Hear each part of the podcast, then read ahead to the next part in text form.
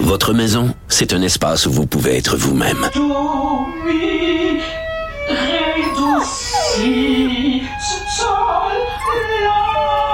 Elle mérite d'être bien protégée et vous méritez d'être bien accompagné. Trouvez la protection la mieux adaptée à votre maison avec Desjardins Assurance et obtenez une soumission en quelques clics sur desjardins.com.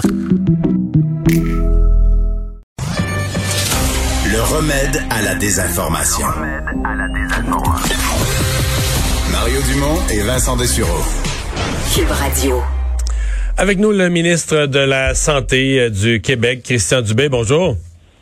Bonjour, Monsieur Dumont. Une autre euh, grosse semaine? Oui, oui, donc, euh, mais ça avance, nos choses Ouais. avancent. C'était quand même, euh, on, on dit ça avec le sourire parce qu'il reste le temps des fêtes, c'est pas une question de vie ou de mort, mais c'était quasiment ça pour une partie de la population. Là, la, disons sur le plan humain, la, la capacité de fêter Noël, là, ça plaçait votre gouvernement sous haute pression? Ben, c'est un peu normal parce que vous le savez, là, on vit euh, tout le monde sur une base personnelle depuis huit mois. On a besoin, à un moment donné, d'avoir des bonnes nouvelles. Cette semaine, moi, je pense qu'on en a eu deux. On a été capable de mettre euh, un scénario euh, plausible devant les Québécois qui puissent regarder en avant puis commencer à planifier euh, le temps des fêtes. Je pense que on voulait donner de la prévisibilité. Puis il y a aussi la bonne nouvelle du côté des vaccins dont je vous entendais là, avec votre collègue parler de la vaccination, la logistique qui s'organise. Ça aussi, c'est une bonne nouvelle. Ben, com- complétez donc ça parce que Vincent parlait de la logistique des avions pour transporter Ouais. d'un pays à l'autre ou d'une Ouais. province à l'autre, là, mais euh, est-ce que la logistique est prête? Est-ce qu'au Québec, si on commence à avoir des doses en février-mars, euh, les doses vont dormir euh, dans un frigidaire parce qu'on est on n'est pas prêt à, à les donner? Non, au contraire, écoutez, on, euh, c'est drôle parce que cet après-midi, là, j'avais une rencontre d'au moins une heure avec des gens de logistique, euh, les gens qui ont fait l'achat de nos équipements de congélation dont vous parlez tout à l'heure. Euh, Il y, y a une foule de logistique. Les, nos négociateurs avec le fédéral, comment, quel scénario on met sur la table? Est-ce qu'on va, combien on va en avoir dans, dans le premier trimestre? Est-ce qu'on va avoir toutes les ressources nécessaires pour vacciner les gens? Moi, ce que j'aimerais rassurer vos auditeurs, Monsieur, Monsieur Dumont, c'est qu'on est en train en ce moment de faire la, dirais, la meilleure pratique pour la vaccination. C'est ce qu'on fait en ce moment pour, euh, pour, pour la grippe. Alors, euh, on est, on a déjà, après un petit peu plus que deux semaines, déjà plus de 500 000 personnes qui ont été vaccinées. Euh, alors donc, on a, on a déjà une, une, une excellente connaissance au Québec et nos équipes sont, sont prêtes. Alors donc, ce qu'on fait en ce moment pour, pour notre grippe, euh, ça va être notre meilleure pratique d'être prêt en janvier lorsque, j'espère, les vaccins seront, seront confirmés, là, comme votre collègue l'expliquait avec, Ouais. Le- avec Pfizer ou avec Moderna. au Canada, euh, selon les informations qu'on vous donne à vous, là, quelle est la date la plus hâtive et la plus probable où on peut s'attendre à, à vacciner, que des Québécois soient vaccinés? Je sais pas qui seront les premiers, peut-être du personnel de la santé. Là. Euh, Ça serait quoi la date? La plus Je vous pose la double question. La plus hâtive puis la, la plus probable? Ben, écoutez, tout ce qu'on espère, puis je vais vous dire, tant qu'il n'y a pas de confirmation de, de Santé Canada, que ce qu'on appelle l'homologation des, des deux plus grands, là, ceux qui vont le plus rapidement en ce moment, en ce moment pardon, Moderna et Pfizer, je pense qu'on est plus dans la probabilité qu'il y ait quelque chose dans ce qu'on appelle le premier trimestre, là, les trois premiers mois. Donc janvier, février, mars là, de l'année prochaine. Janvier, février, mars. C'est- ce qu'on souhaite et c'est pour ça que tout le monde travaille à se préparer parce que c'est possible. Encore une fois, je ne veux pas mettre des expectatives qui sont pas réalistes, mais je pense que tout le monde s'entend que si tout va bien, surtout lorsqu'on a des, des taux de succès de, de 95% dans les deux cas, en ce moment, c'est encourageant. Bon, pour répondre à votre question, si on parle du premier trimestre, la, vraie question ou la sous-question, c'est mais combien dans le premier trimestre? Parce que là, c'est là qu'on va voir est-ce qu'on va s'en faire livrer euh, 500 000, 1 million, 1 million et demi? Tout va dépendre justement de leur capacité maintenant à produire et à nous livrer. Et avec la logistique dont vous parlez, nous, on s'est assuré d'être prêts à la livraison pour être capable d'en faire beaucoup plus que ça, d'avoir la logistique en termes de nos, de nos entrepôts, en termes de nos, nos congélateurs, d'être capable de les amener à nos centres de vaccinage, de vaccination, pardon. Mais donc, c'est plus de savoir combien pas, pas se faire dans le premier trimestre. Mais dans le premier trimestre, on peut on peut-tu régler le fait que dans le premier trimestre, il n'y aura pas de grand public là? Ça va être des ça va être des nombres restreints, donc des, des clientèles à vacciner ciblées, le personnel de la santé, des personnes malades. Ben moi, moi je vous dis là, la même logique qu'on a toujours fait au Québec depuis des années, c'est d'aller voir nos personnes les plus vulnérables au début, hein, les personnes âgées, mais qui ont souvent soit des maladies chroniques ou qui, qui, ont, qui en ont le plus besoin. Avant même le personnel de la santé? Hybride. C'est les deux en même temps. Les deux en même temps, OK. Il faut, il faut faire les deux en même temps parce que euh, c'est un peu comme, tu sais, quand vous êtes dans un avion, on vous dit, euh, quand est-ce que vous mettez le masque à vos enfants si vous manquez d'air, ben, il faut faire les deux. Il faut se protéger soi, donc c'est notre personnel de santé, puis il faut protéger aussi ceux qui sont les plus vulnérables. C'est la même comparaison. Donc, et c'est pour ça qu'en ce moment, les scénarios qu'on fait, c'est d'être capable de dire, bon, si on en avait, exemple, 500 000 ou 1 million, ben voici ce qu'on est capable de faire. Puis au fur et à mesure que ça va rentrer, c'est qui qu'on va faire. Mais on est, non seulement on est déjà là-dedans, mais on s'assure d'avoir la logistique qui est prête. Avez-vous peur que ce soit objet de chicane? Je sais pas si vous commencez à vacciner, euh, que ce soit le personnel de la santé ou d'autres, si vous commencez à Montréal, les gens de Québec, des régions vont dire on passe deuxième. il me semble que ça va être ça va être tellement sensible, les gens sont tellement excédés de, de, de ce que la vie a été. Il me semble que ça va être ça va être d'autres arbitrages qui vont être délicats pour être perçus comme étant justes avec tout le monde, dans mesure où on peut pas tout faire en même temps. Là. Ben, je vais vous dire, on a, en tout cas, écoutez, c'est sûr qu'on parle pas lorsqu'on compare. Euh, Bon, par exemple, euh, l'influenza avec le COVID, là, y c'est pas une bonne comparaison, mais je pense que les gens se sont habitués au cours des dernières années, parce que c'est pas la première fois qu'on fait de la vaccination, qui, qui était normal d'avoir une préférence pour certaines certaines personnes qui sont plus vulnérables.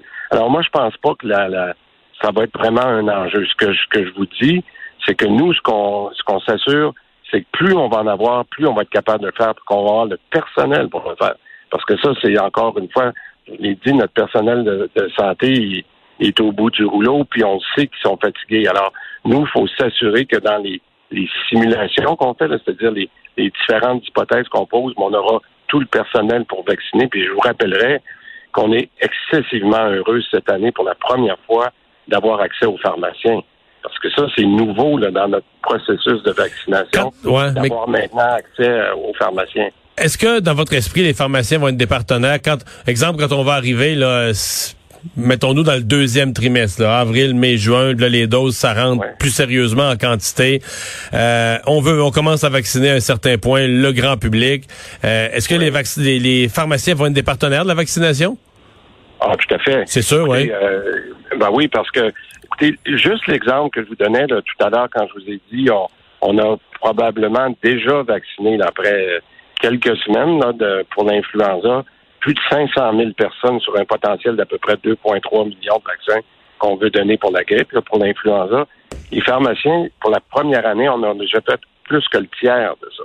Donc, quand je vous parlais tantôt qu'on on a déjà une pratique, comment on travaille avec eux, c'est énorme. Parce qu'il faut que les gens se rappellent que lorsqu'on procède à la vaccination pour la COVID, on peut pas faire ça comme avant dans un grand aréna où on pouvait avoir des gens qui faisaient des longues files d'attente, puis on disait on passe 10, 15 000 personnes.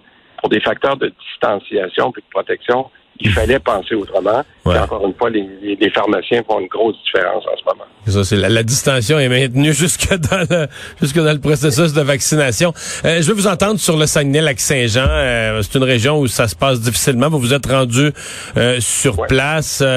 D'abord, est-ce qu'on j'avais l'impression cette semaine qu'on était proche, proche, proche de commencer des, des transferts de patients. J'ai vu que là-bas on avait délesté d'autres activités dans le secteur de la santé. On avait annulé d'autres chirurgies pour libérer des lits. Mais est-ce que la région va être capable de s'occuper de ses propres patients encore longtemps?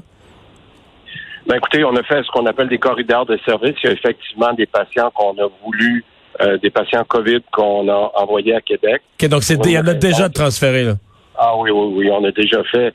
On, le ministère, le ministère de la Santé travaille beaucoup à, aider le, Saguenay en ce moment, parce que c'est une situation difficile.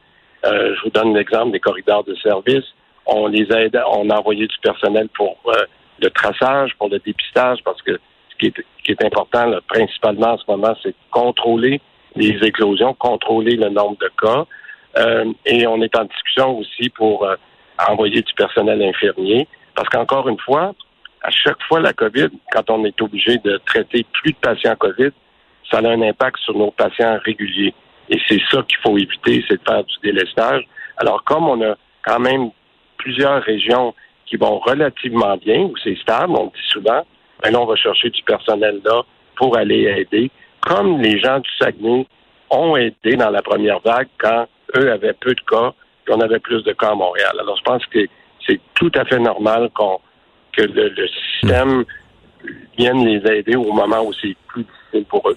Sauf que même dans les, les pires semaines à Montréal au printemps, dire le nombre de cas par 100 000 de population, le nombre de cas au de la population a jamais été à nulle part aussi élevé que ce qu'on vit présentement au Saguenay. C'est une situation qui est sans précédent. Est-ce que ça vous inquiète? Parce que ça, on regarde les chiffres des deux trois derniers jours, ça semble pas du tout sur la voie de s'améliorer. Ben, je suis. Euh, vous avez raison parce que c'est fulgurant de la façon dont ça s'est développé. Euh, maintenant, euh, moi, je fais attention.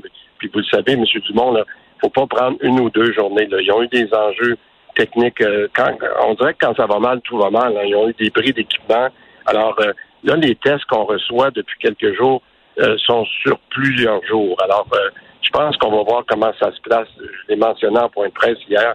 J'aimerais mieux attendre quelques jours, mais pour avoir une meilleure idée de la stabilité qu'ils sont en train de regagner, étant donné tout l'appui qu'on leur donne. Puis, encore une fois, la population fait un effort en ce moment de, s'assurer de suivre les, mesures sanitaires. Et je suis certain, comme comme c'est arrivé à Québec là, il y a plusieurs semaines, il y avait eu un, impact important euh, de la COVID. Les gens se, sont, se sont pris en main. Moi, je suis certain qu'au Saguenay, d'ici une semaine ou deux, on va voir des améliorations importantes. Hmm. C'est toujours pas réglé que les infirmières de négociation? Non. Euh, écoutez, on dirait que euh, à chaque fois, il y a, chaque euh, semaine a, son, euh, a son lot de, bonnes nouvelles, mais aussi de, dossiers qu'on doit continuer. Ma collègue Sonia Lebel au, Trésor fait un excellent boulot, mais je pense qu'il faut qu'elle continue à, amener des solutions avec avec la FIC notamment. Et j'espère qu'on peut avoir un règlement parce que négocier en pleine pandémie, c'est pas facile non plus. On sait que le personnel est, fatigué. Le, personnel a besoin d'avoir des bonnes nouvelles, comme je parlais tout à l'heure. Alors, euh, j'espère qu'on pourra trouver des solutions là, avec nos négociateurs dans les, dans les prochains jours. Monsieur le ministre, merci. fait plaisir. Au revoir, le ministre de la Santé et des Services sociaux, Christian Dubé. Euh, bon, on a l'air prêt pour la vaccination, Vincent? Oui, je pense que ce qui est bien, c'est que là, ça, tu peux vraiment prévoir la logistique. Oui, c'est sûr, tu sais pas exactement quel vaccin avec ses, sensibilités euh, va sortir premier. Là. Non, mais là, je crois comprendre qu'ils ont acheté plus de congélateurs que moi. On... Ah oui, il faut être C'est sûr que recevoir des doses de vaccins puis dire nous au Québec on peut pas y prendre, on n'a pas un congélateur pour les garder, on aurait l'air fou. Puis je pense pas que la population aurait le pardon facile pour celle-là. Je pense que ça, ça rentre dans le ça coûtera ce que ça coûtera. Oui, il y en a eu quelques-uns de ça depuis le début de la pandémie. On va s'arrêter.